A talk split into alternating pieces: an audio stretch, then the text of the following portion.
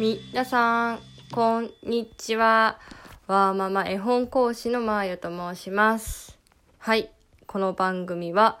絵本講師わーママまーよが絵本を紹介する番組となっております。はい。皆様、いかがお過ごしでしょうか？12月入って、なんか一気に本当に寒くなって、あの、ダウンを着て、さらにマフラーをっていうところまで来た感じがしますよね。はい。えっと、今日はちょっと未来の話じゃないけど子供の未来みたいな話をしたいなと思ってます。今日紹介する絵本は「お母さんはね」エイミー・クラウス・ローゼンタールさんのタールさん文トム・リヒテンヘルド絵高橋久美子さん役の絵本になっています。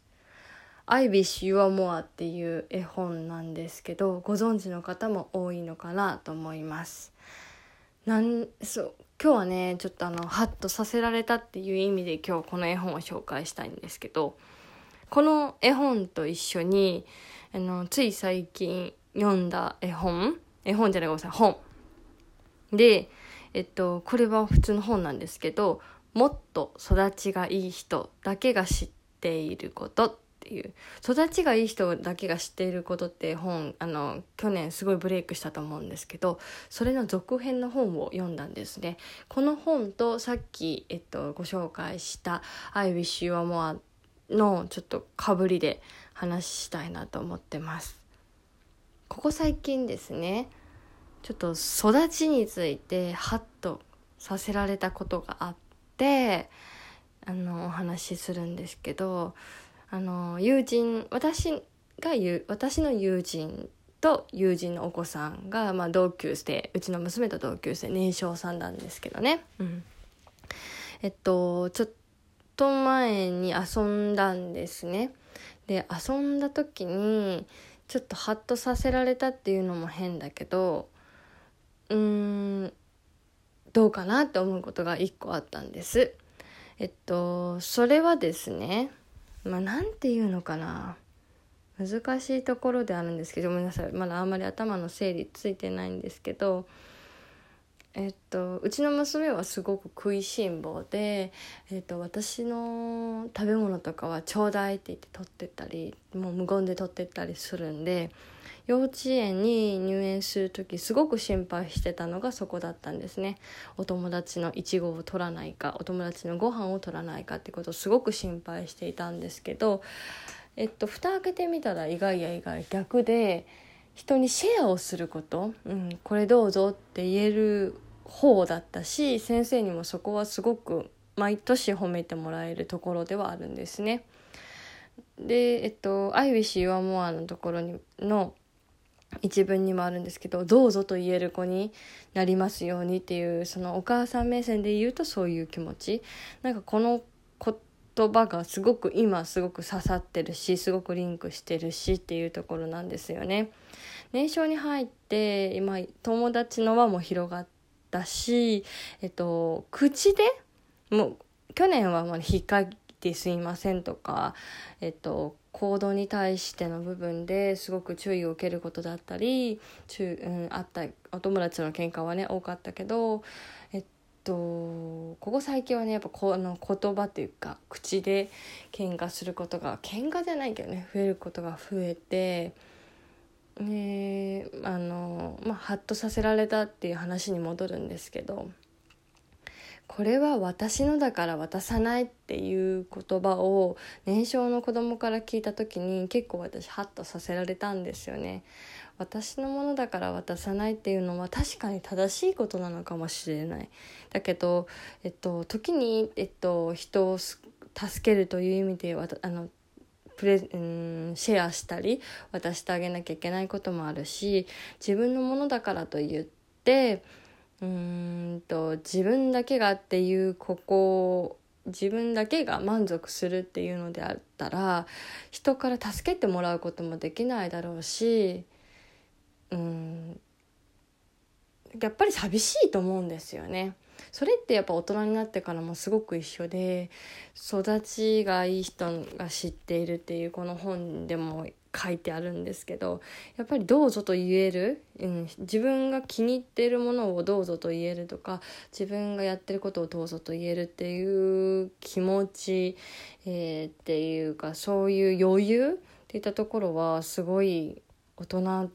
でもそうだなと思うし年少がそういうことの始まりなんだっていうのをなんかここ最近すごく感じたきっかけがあって、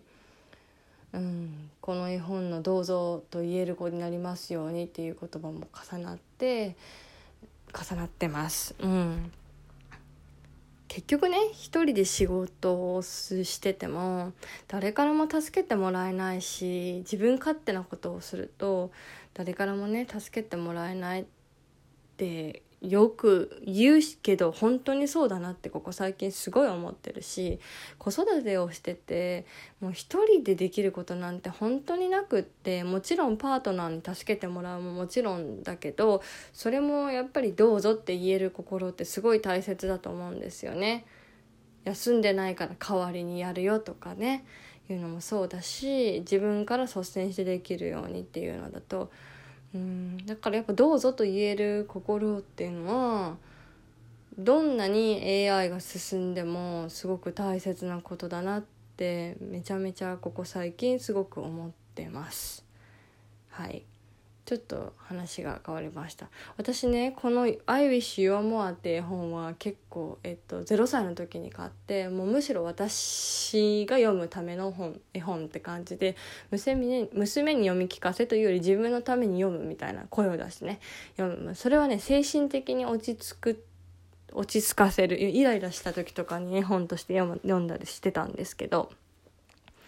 絵本を読んでるとなんかこう何考えてんだろうとかなんでこうイライラしちゃったんだろうっていう反省もプラスやっぱり一呼吸を受けるからおおうん怒りくうん怒り口調で娘に当たることが少ないなって思ってそういう行動をとるようにしててしてたんですけどその時書は。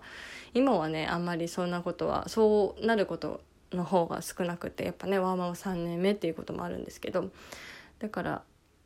あんまり手に取らなかったけどここ最近娘が読んでって持ってきた時に久々に読んでああそうだなと思ってどうぞと言える子に育ってくれてると信じたいなと思うのと育って